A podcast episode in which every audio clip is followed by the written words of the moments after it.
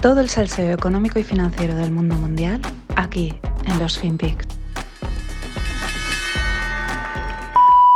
potentially tell us about further risk ahead? Hi Heidi, happy Friday. Uh, not so happy for a lot of the China's um, China's fund hedge fund managers because um, they are being forced to sell their, their stocks in a, in a very vol- highly volatile market. Um, from the story, what we know is about 2,350 hedge funds have fallen below a threshold that requires them to slash stock exposures by about 50%. And many are also heading below a level that requires um, liquidation. So that's close to a historical high, and it's, it's problematic when the market is as volatile as it is right now.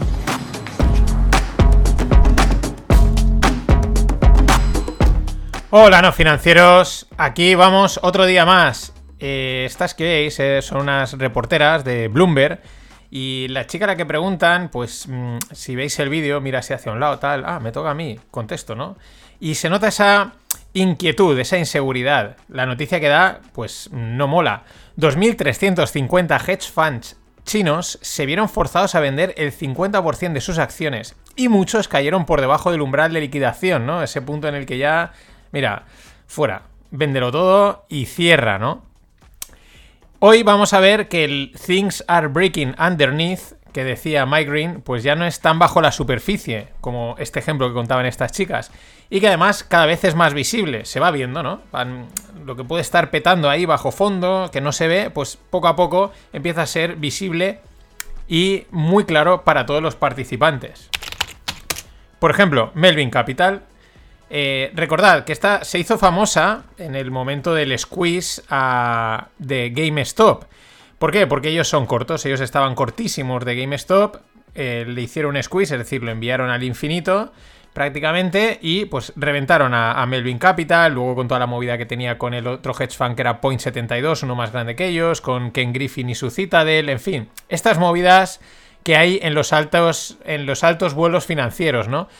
Bueno, pues Melvin Capital ahora dice que mm, está planeando eh, reducir los fondos, ¿no? Como medio cerrarlos, apaciguarlos, em, por así decirlo, ¿no? Como, bueno, em, apagar, medio cerrar el chiringuito, ¿no? Tampoco directamente, pero eh, reducir la exposición.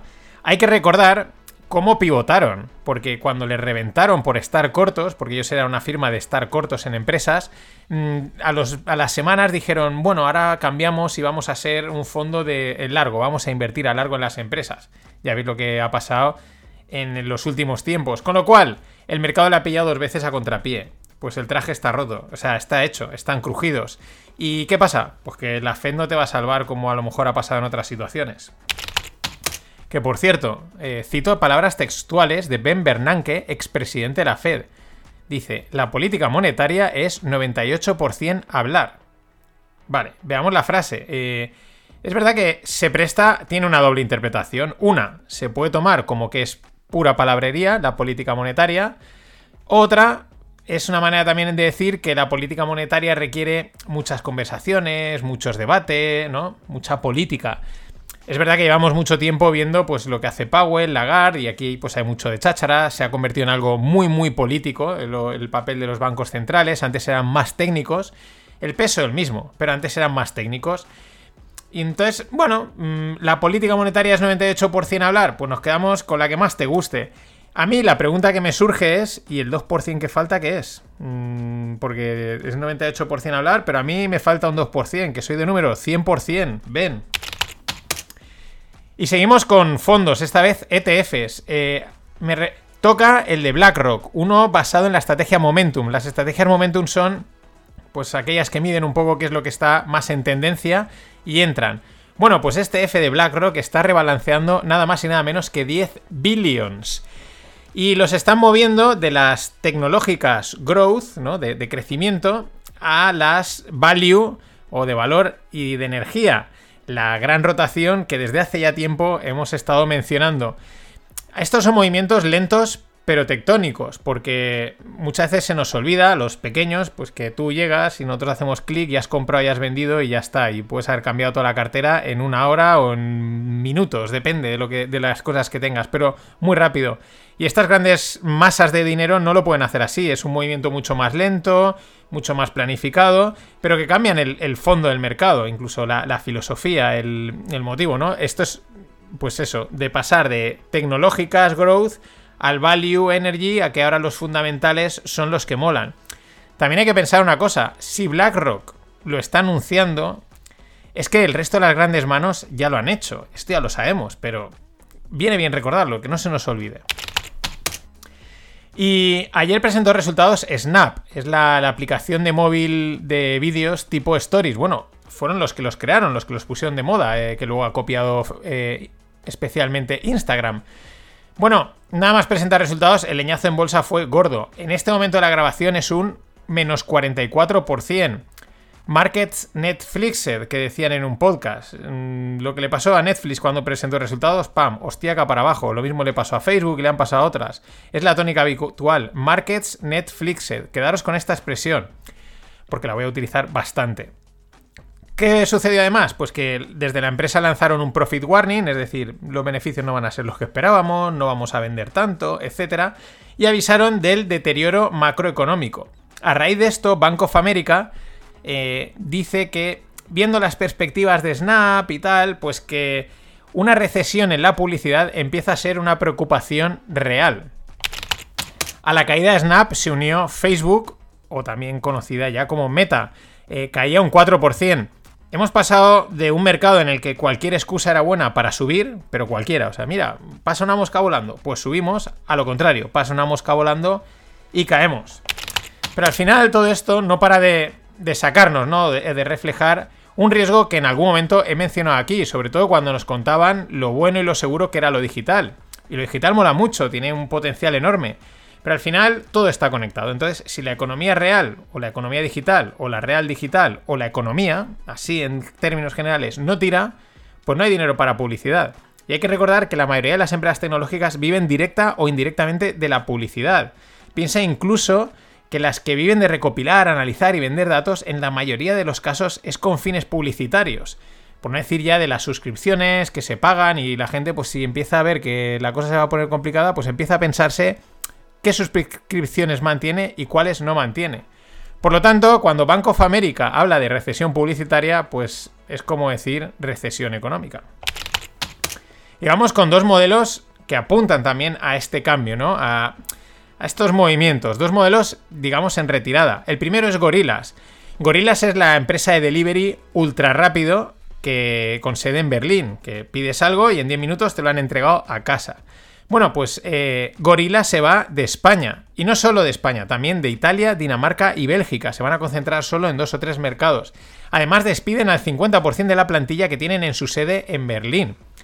Claro, Gorillas acrecentando la duda que hemos mencionado sobre el delivery, sobre hasta qué punto esto es rentable, si no habrá que redefinir el modelo, eh, algunas cifras que dan de cuánto debería de, de crecer Gorilas tendría que multiplicar por 4 su crecimiento y duplicar por 2 los precios o, reducir por 2 los márgenes. Bueno, unas cifras brutales para que realmente fuese el modelo, eh, pues funcionase, ¿no? Lo cual no quiere decir que no, que no haya espacio, pero necesita una redefinición seguro. Y ya en tiempos de recesión, que son los que parece que se avecinan.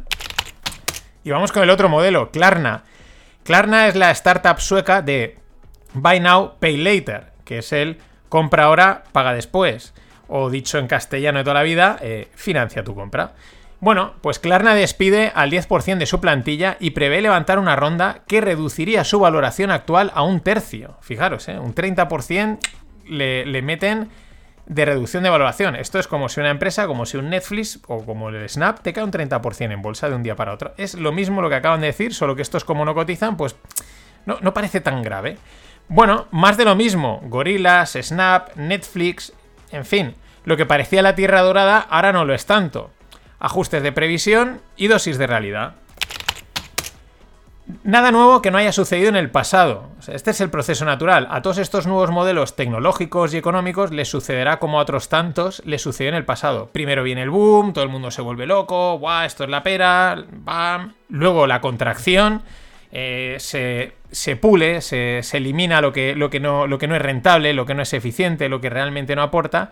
Y finalmente, pues los que quedan asentan el modelo de negocio, empiezan a crecer, etcétera, etcétera. Si es que lo hemos visto ya, es mm, el caso Amazon. Dicen María Luis y Pascual, esto funciona así, nosotros buscamos vinos brutales elaborados por gente que nos gusta, gente que merece la pena, vinos que nos flipan. Metemos cada mes tres vinos en una caja y te los mandamos a tu casa la primera semana.